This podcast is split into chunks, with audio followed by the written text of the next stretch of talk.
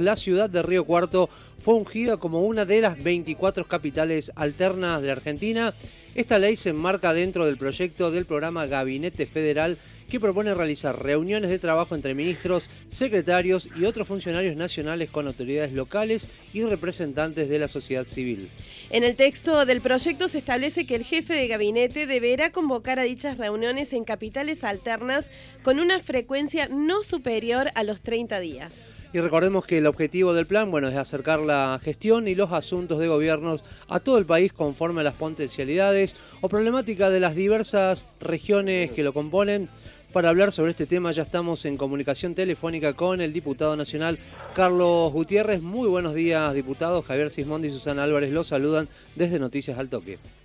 Hola Javier, hola Susana, buen día, ¿cómo están? Buen día, Carlos. Sabemos que estuvo hasta tarde ayer en la sesión participando de la sesión en diputados y vaya regalo para nuestra ciudad en el marco de su 234 aniversario. Se convirtió en una de las capitales alternas de la nación. ¿Qué significa, le parece a usted, esta designación? Bueno, yo diría que una gran alegría, como ustedes manifiestan,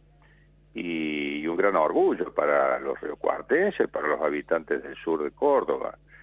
Eh, ni, que, ni que uno hubiese querido se habrían alineado los, este, los planetas de tal manera que el día del cumpleaños de la ciudad se sancionara la ley este, que convierte, como ustedes lo manifestaron, a Río Cuarto en capital también ahora, además de alterna provincial, en capital alterna nacional. Así que este es el primer sentimiento que uno tiene, un sentimiento de orgullo. Pero además eh, hemos podido abordar este tema con la ventaja, entre comillas, de ser los únicos en el país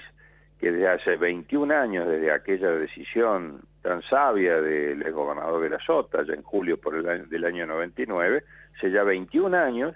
nosotros ya venimos transitando lo que significa ser capital alterna. Y ser capital alterna, si bien vale la figura del regalo por el día del cumpleaños de la ciudad,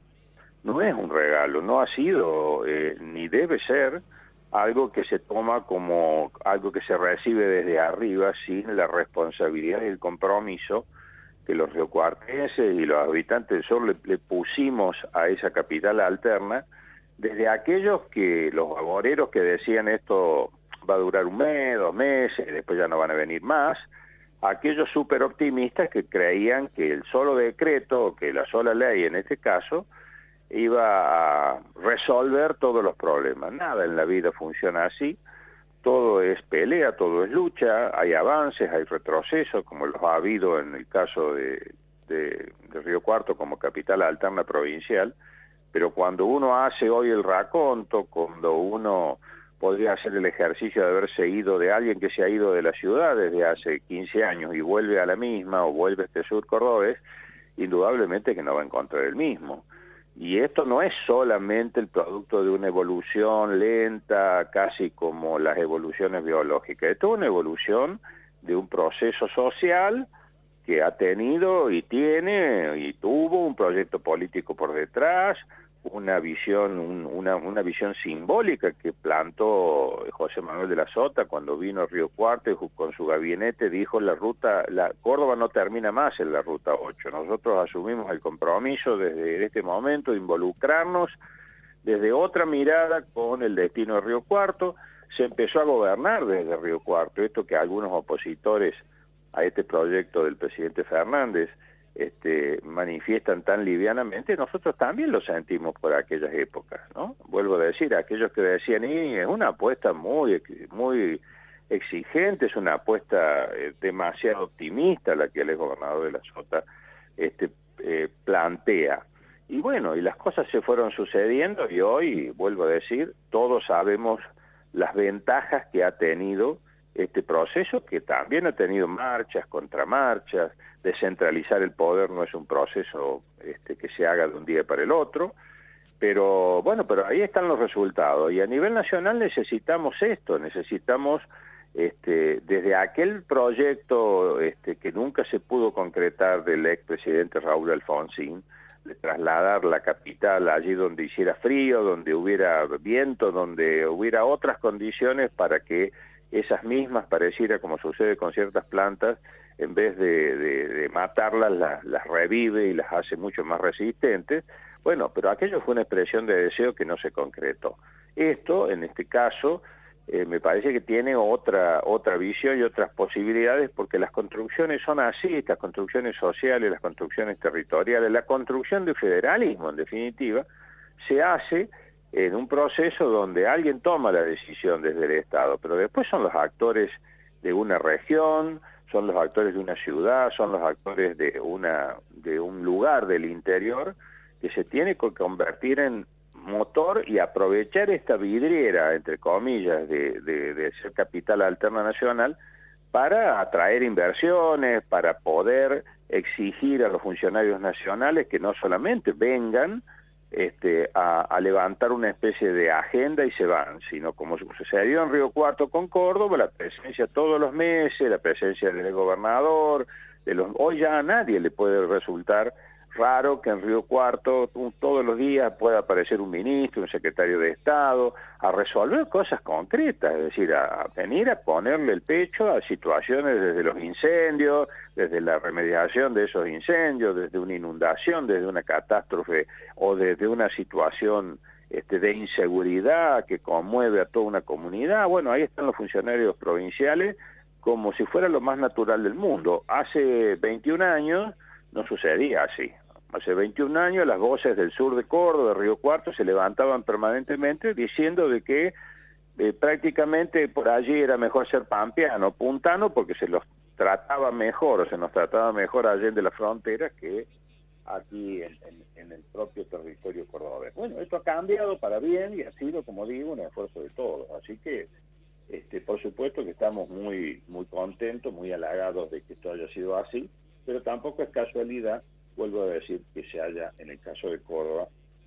elegido desde el orden nacional, este, a propuesta, por supuesto, de, los cordobeses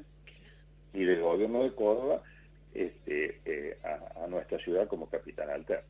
Diputado Gutiérrez, si bien esto es muy reciente, ayer eh, a la noche, ya casi medianoche, se aprobó este proyecto de ley que transforma a la ciudad de Río Cuarto en una de las capitales alternas del país, pero ya se sabe cuál va a ser la dinámica, cada cuánto tiempo eh, se va a venir a sesionar, no solamente aquí en Río Cuarto, sino en las diferentes capitales alternas del país.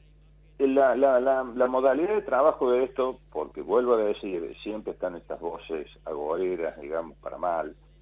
eh, donde dicen, bueno, pero visitando una vez al año, porque si uno habla de 24 ciudades, le tocaría una vez este, cada dos años a cada una de ellas. No es esa la dinámica que, que, puede imponerse, no es trasladar el gobierno eh, para que lo haga, este, haga su ejercicio desde la ciudad de Río Cuarto. Es establecer ya una dinámica que lo obliga, en este caso al gobierno nacional, como está obligado el gobierno provincial por ley, a establecer contactos y a, llevar, a conformar una agenda de común acuerdo, actualizarla y a llevarla adelante. Esta es, me parece, la dinámica que hay que entender. La, apertura eh, de, de, la, a través de esta obligación de los espacios nacionales este, para que se vuelvan más cercanos, para que haya más posibilidades de canalizar este, los reclamos, las necesidades, un verdadero plan estratégico que ordene las prioridades este, según los contextos más o menos difíciles, como por ejemplo el que vivimos hoy en el marco de la pandemia y de las esquirlas que la pandemia esparce a nivel a otros niveles, no solamente el sanitario, sino el económico, el social, este, en los estados de ánimo no son lo mismo con, con esta crisis, con esta crisis de la pandemia, de modo que ordenar esas prioridades es lo que permite este, esta, esta declaración este, de estas ciudades. Eh, vuelvo a decir, nosotros tenemos una experiencia concreta que nos avala con nuestros eh, aciertos y nuestros errores del cómo se hace esto, cómo se logra integrar una región, una ciudad, este, en este caso será una provincia a través de una capital alterna. Es decir, ¿qué va a hacer Goya? ¿Qué van a hacer los correntinos? ¿Qué van a hacer los chubutenses? ¿Qué van a hacer eh, y ustedes fíjense, lo que hizo Córdoba, este, aunque parezca una obviedad, este, no lo es tanto cuando uno observa que hay una sola provincia que no ha cumplido este requisito de que sea una ciudad distinta a la capital, a la que, a la que ya tiene como capital. porque San Luis ha elegido a la propia San Luis, y eso la verdad, con todo el respeto que me merecen los hermanos puntanos, no me parece que sea el espíritu de la ley. Tendría que haber sido Villa Mercedes, como expresó con razón un diputado ayer este, de, San Luis. Pero el resto de las provincias han apelado y han elegido ciudades que tienen eh, un poco como que son el contrapeso de la ciudad capital, que tienen una gran este, potencialidad como la tenía y la tiene Río Cuarto hoy en el marco de ser capital alterna, y esto es beneficioso. Carlos, em, teniendo en cuenta esta experiencia que ya tiene Río Cuarto con ser sede del gabinete provincial eh, todos los meses, eh, ¿cómo se piensa implementar esto? ¿Va a haber eh, un lugar específico donde desembarque el gabinete nacional? ¿Se está pensando en construir algo nuevo? ¿Cómo se está pensando esto? Mm, yo no diría que necesariamente tiene que empezar por allí. Nosotros no empezamos por allí. Nosotros, recuerden ustedes, empezamos a hacer nuestras primeras reuniones en la, en la sede, en la ex sede del Banco este, de Desarrollo, que, era propiedad de, de, la provincia, las hicimos muchas veces hasta tener en, el, en el, lo que funcionaba en ese momento el Banco Social, lo que hoy es sede de renta, eh, y después, en algún momento determinado, se decidió este, eh, construir el centro cívico. Pocos recuerdan, Susana y Javier, de que el centro cívico, donde hoy está el centro cívico, había una villa, y que esa villa fue relocalizada y que todos los habitantes de la misma tienen hoy o tuvieron a partir de aquel momento en un proceso que tampoco fue fácil, fue largo, hubo que negociar cosas, como, como sucede cuando uno quiere hacer las cosas y está decidido a hacer las cosas bien. Todas esas familias hoy tienen su propia casa, su casa segura, este, no sujeta a los avatares de una inundación, como sucedía en aquel entonces. Bueno, Allí donde había una villa, hoy hay uno de los polos inmobiliarios más importantes de desarrollo de la ciudad. Ustedes este, recuerden o, muchos pueden recordar lo que era ese sector y lo que es hoy con la costanera sur, después la costanera norte, lo que se ha ido colonizando en el buen sentido de la palabra toda esa zona y todo lo mucho que todavía falta este, por hacer. Y recién, después de un tiempo, de un buen tiempo, se decidió este, construir el centro cívico, que lo hizo ya el, el actual gobernador Schiaretti, que también cuando vino este, a, inaugurar el centro cívico dijo también como una especie de jalón, de nuevo jalón después de, julio del 99, ya estábamos en el 2011, y dijo y le dijo a todos los recuates indudablemente que esto deja claro que el proceso de la capital alterna de Río Cuarto es un proceso irreversible, un proceso que no se va a volver atrás, y así fue. Entonces no me parece a mí que sea un, lugar físico. Le facilitaremos precisamente la sede de la capital alterna en Río Cuarto para que el gabinete nacional cuando venga, el presidente y su gabinete funcionen allí. Este, y, el día lo, lo importante es que las se vayan descentralizando otras funciones del gobierno nacional a nivel regional este, eh, y, compartiremos de ser necesario esa. O el propio gobierno nacional construirá este, las estructuras en ese sentido que, le convengan en el marco de lo que son, este, bueno, los enclaves propios del gobierno nacional, la ANSES, el PAMI, tantas estructuras que el gobierno nacional tiene que mejor descentralizar, porque lo importante es que eh, la mano del Estado Nacional llegue y, escuche y se comunique y pueda subir y bajar rápidamente en las decisiones este, que, bueno, que mejoren la calidad de vida y resuelvan problemas.